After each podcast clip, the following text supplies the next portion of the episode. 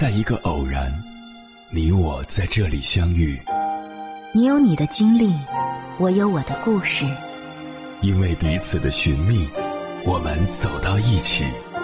千山万水只为你，捎来谁的秘密？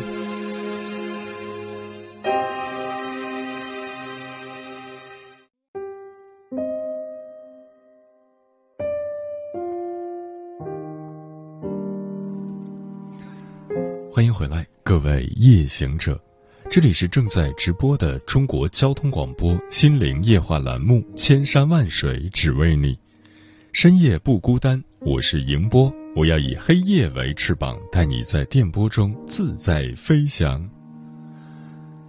每一个成年人都要在金钱上时时刻刻做着权衡，走进饭店看了价钱不吃，也许是有些丢脸。可这丢脸比不上父母的一个血压计，比不上女儿的一条新衣裙，比不上家里的一顿红烧肉。这就是每一个普通家庭的日常。年少时什么都不懂，长大了经历过，才明白生活的不易。现实里没有那么多光鲜亮丽，也没有那么多诗和远方，谁都得上班下班买菜做饭。豆瓣上有一个热门话题叫“像我这样节俭的生活”，很多网友都把节俭贯彻到了生活的方方面面。有网友说：“坐标深圳，房奴，最近爱上了做饭。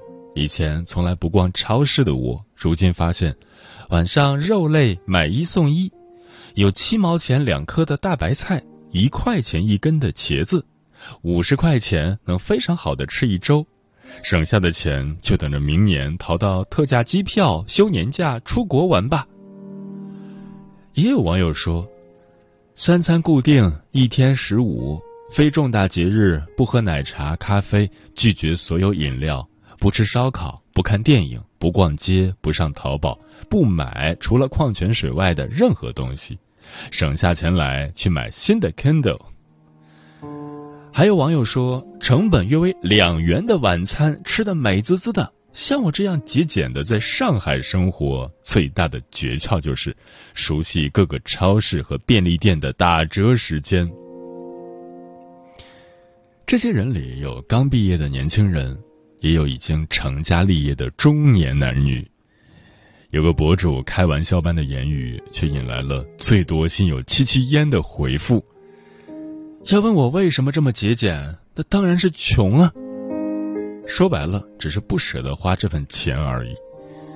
斤斤计较着，精打细算着，盘算着省下来的钱能够奖励自己一次旅行，够给父母买份保险，够给孩子报个辅导班。放弃那些不必要的花费，是为了把钱花在更有意义的地方。这就是成年人的生活真相。有不能想花就花的克制，也有心愿达成的快乐。不知何时，微博上多了一个热搜，叫“如今的成年人好像都很爱哭”。先是南京地铁站里，一名西装革履的男子醉躺在墙角，崩溃痛哭。我和老婆来南京打工几年了，什么苦都尝遍了，为了签单，天天陪客户喝酒。我真的不会喝酒，不会喝酒。他曾喝酒喝到胃穿孔，也没能签下那一单。然后是那个路边违停的女子，被交警批评教育后，突然就趴在方向盘上大哭。我怎么办呀？我导航都不会用，给老公打电话也没人接。交警安抚她，情绪平静下来后，她才带着哭腔说。我加了两个星期的班了，今天好不容易早点下班，想回家做个晚饭，却又在这儿被堵了。所有的这些哭声里，全是无助无力的委屈。太难了，太累了，压力好大，真的承受不来。这世上有的是人为了赚钱，拿自己的健康去拼。也有的是人为了一份工作，连给家人做顿晚饭都是奢望。成年人的世界没有容易二字，真实的生活就是如此，奔波劳碌，一刻不休，处处都是琐碎和庸常。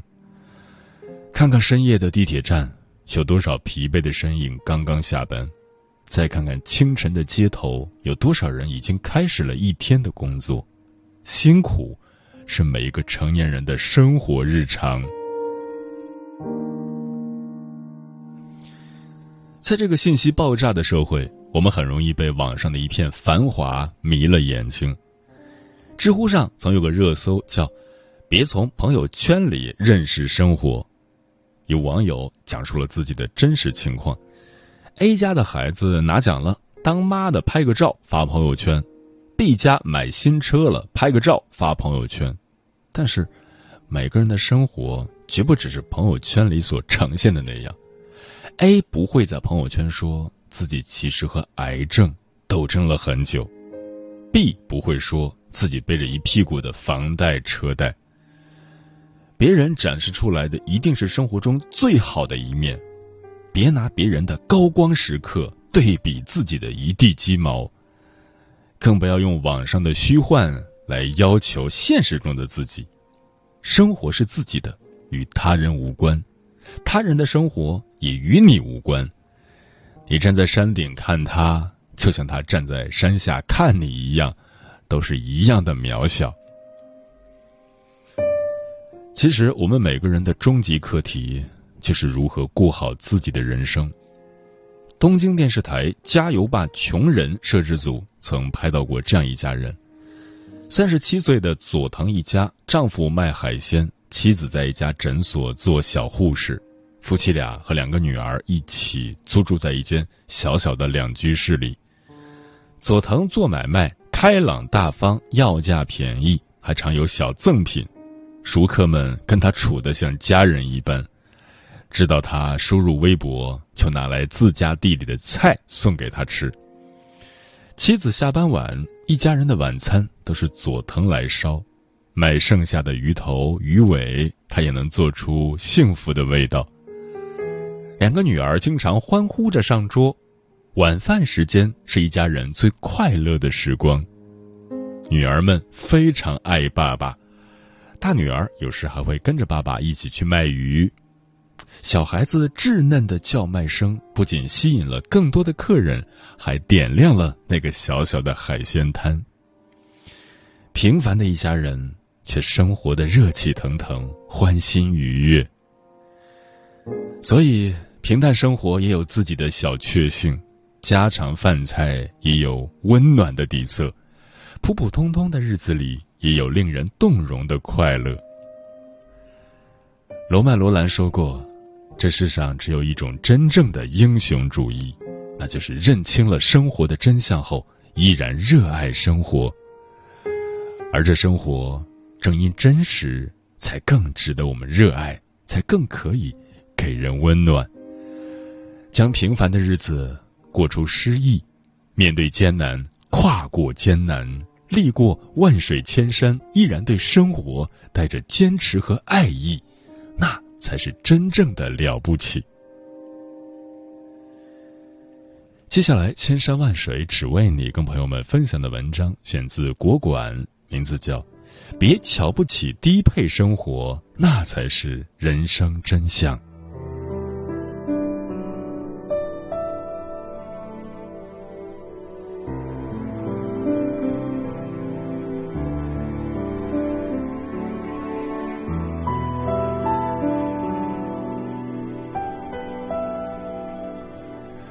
前两天在网上看到这样一篇帖子，网友说。每次看到公交车上的孕妇就很不可思议，大着肚子还要去挤公交。如果没钱买车打车，那这样的经济条件下，干嘛还要孩子啊？依照这位网友的逻辑，坐公交车就是穷，穷就不配怀孕，没钱坐车的女人就不配有孩子。这样的嘲弄贬低，简直让人气愤。在批评声中，我特别赞同一个匿名网友的回答。她在怀孕前看见孕妇一个人出门坐地铁、坐公交，都会觉得是男人不体贴。后来怀孕了，一开始还特别娇气，上下班要打车，单程基本四五十，一天下来平均一百块。后来一算钱，自己一个月的工资到手还没有七千，辛辛苦苦干了一天活，一半钱都给出租车司机了。然后就心疼了，后面就基本坐地铁了。一开始做产检的时候，也必须得有老公陪着，结果陪了几回之后，发现这请半天事假得扣好几百呢。一想以后孩子的各种费用，就不愿再让老公请假陪着了。经历限制了我们的想象力，在没有经历前。我们只会以高高在上的姿态去批评，不但小瞧了对方，也小瞧了生活本身。只有真正被生活打磨过的人才懂，那些曾经瞧不起的低配，才是生活的真相。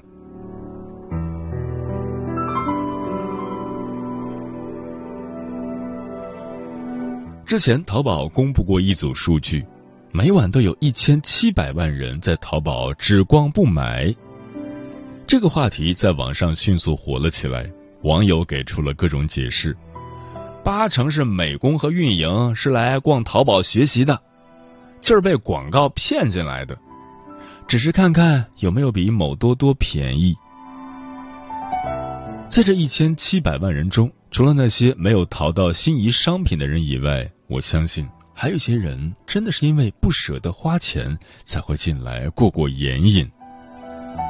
不管有什么喜欢的东西，都只是默默的在淘宝上逛很久很久，购物车都已经塞满了，但始终没有下单。钱还是握在手里的钱最安心。一想到要给孩子报辅导班，就算了，不买了，攒点钱给我妈换个手机吧。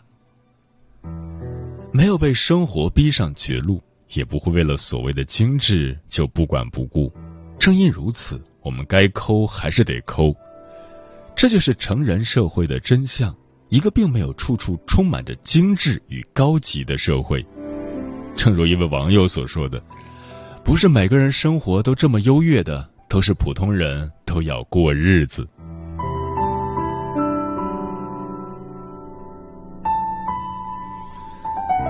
道你还记不记得之前有则新闻上了热搜？南昌有一个女子一路磕磕碰碰的追赶公交车，在路上摔倒在地后，又连忙爬起来继续赶。好不容易上车后，看上去一点精气神都没有，还时不时的流泪哭泣。最后才知道，这个女子生病了，为了不扣掉三百块钱的全勤奖，她宁可带病去上班，也不愿在家好好休息。看她都病成这样，还要去上班。网友们纷纷猜测，是不是生活有什么难处？结果出人意料，她的丈夫回应说，他们就是普通家庭，并没有遇到什么困难。对，这就是普通人的样子，不是为了什么救命钱，更不是家里揭不开锅了，只是不想三百块钱被白白扣掉罢了。在智联招聘发布的白领生活状况调研报告中，超过七成的白领午餐费都不超过二十元。当时数据一公布，很多网友都大呼：“实在是跟想象中差别太大。”原来印象中那些拿着高薪出入 CBD、穿着精致的白领，实际生活水准并没有想象中那么高。午餐也不是什么石锅饭、牛排、日式料理。就是什么沙县牛肉面、盒饭之类的快餐，其实这才是普通人生活的真相。不管表面多么光鲜亮丽，背地里都要在钱上做权衡。这个月扣了三百块钱，下个月就得在其他方面省一省。选择二十块钱的快餐，一个月就能多攒一点钱，一年也有不少了。成年人的生活从来没有容易二字，从早晨眼睛睁开的那一刻，就有很多开销等着你去赚：房租、房贷、孩子的补习班、父母的养老钱、朋友结婚的份子钱。所有这些都不会凭空消失，只要他们还压在肩膀，我们就不得不去做取舍，做妥协。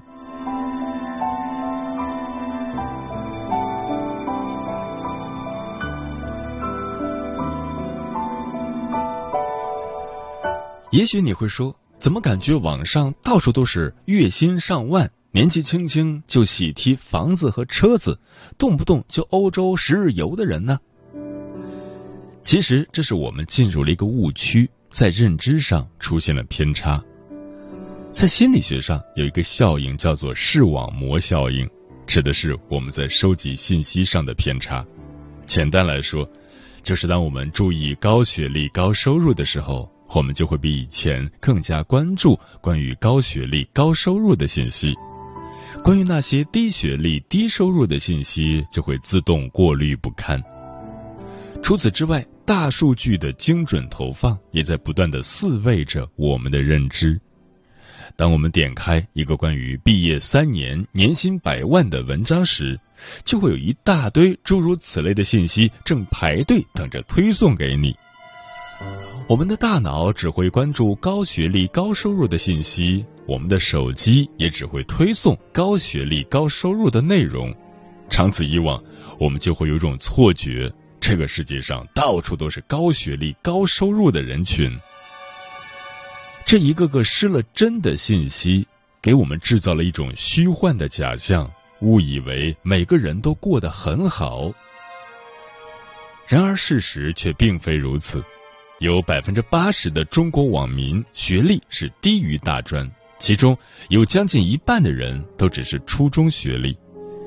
有超过百分之五十的中国网民月收入低于三千，其中的一大半收入都低于两千。互联网上的信息真真假假，即使是真，也不过是刻意展现的光鲜。信息限制了我们的想象力。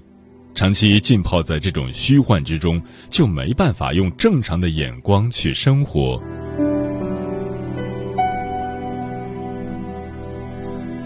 当我们只相信这种虚幻时，往往就会是悲剧的开始。用虚幻来要求现实中的自己，在《东京女子图鉴》中，玲就是这样一个女孩。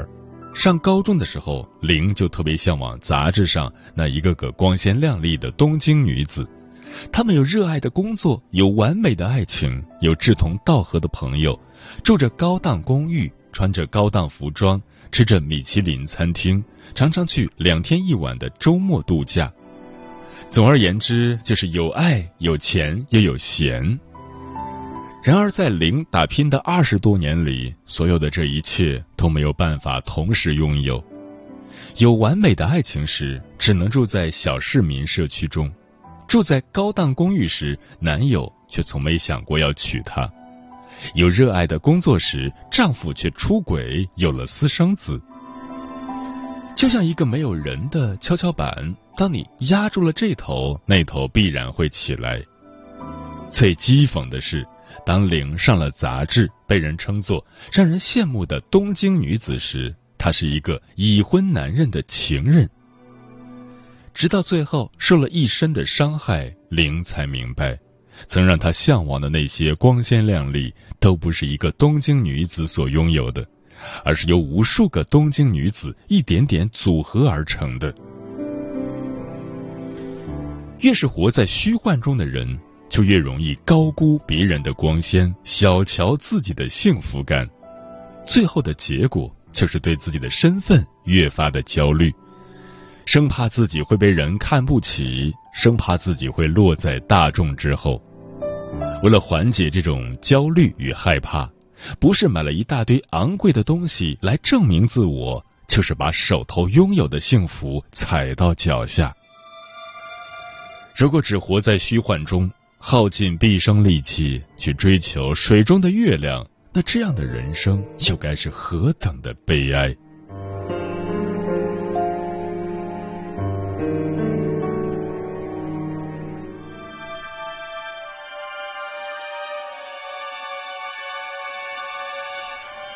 当我们只相信这种虚幻时，往往就会是这个世界的悲剧。用虚幻来要求现实中的世界。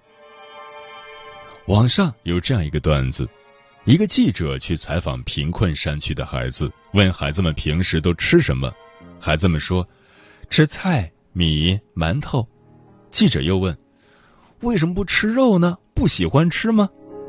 孩子们愣了一下，说：“因为肉太贵了。”记者又说：“你们竟然都知道肉贵，我都不知道肉贵。”因为看不到普通人的真实，就会用一种狭隘的看法去看待世界。每年高考时，毛坦厂中学都会成为被全网吐槽的对象。说他泯灭人性，说他是高考加工厂。高考期间，就有一个微博有九百万粉丝的大 V 说：“是对孩子的无情摧残，应该坚决取缔类似于毛坦厂这样的学校，不能再扼杀创新了。”然而，在《新京报》的访谈中，白岩松却说：“我无论如何做不出任何嘲讽的事情，因为在毛坦厂中学有相当大比例。”是打工家庭的孩子，这些父母不富裕，没有受过什么教育，只能靠出卖体力来赚钱。他们唯一的愿望就是希望孩子不会吃他们吃过的苦，受他们受过的罪。对于他们而言，唯一能改变孩子命运的机会就是送去毛坦厂中学。这里不讨论他们的言论谁对谁错。光是白岩松温情的态度就很让人感动。一直以来，我们从来不缺乏批判者，而是这种温情的态度。这种温情的态度，并不是一种怜悯，而是看过世界千万面后的理解。如果我们都只是沉浸在虚幻的世界中，那么这种理解又该从何而来呢？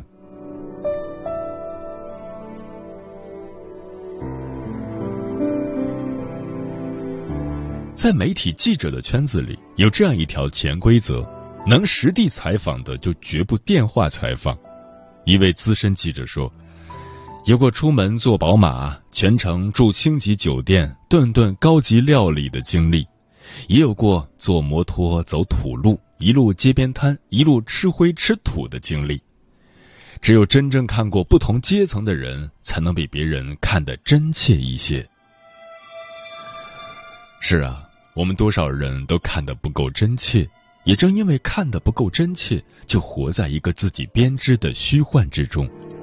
因为这虚幻，多少人过着焦虑不安的生活，生怕被人看不起；因为这虚幻，多少人带着偏见去伤害别人，还自以为是，洋洋自得。终其一生，我们所追求的。不过就是破除一个个虚幻，看到最真实的世界。也只有在这个真实的世界里，我们才能根据这种真实去定位自己的人生，也才能在这种真实中找到那点苦中有甜的乐趣。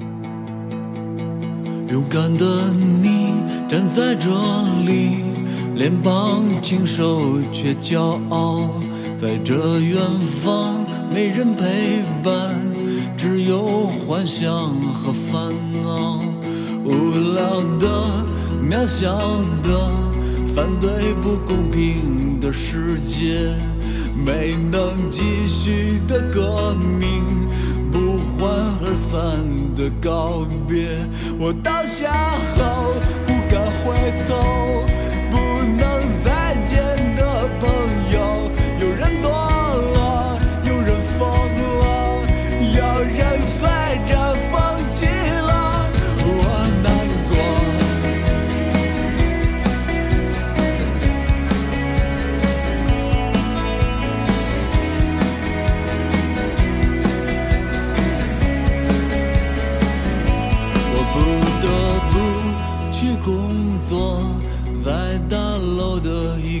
角落，格子间的女孩，时间久了也很美。我会和她结婚，带我去小城过年。忘了吧，那摇滚乐，奔腾不复的时代。我倒下后不敢回头。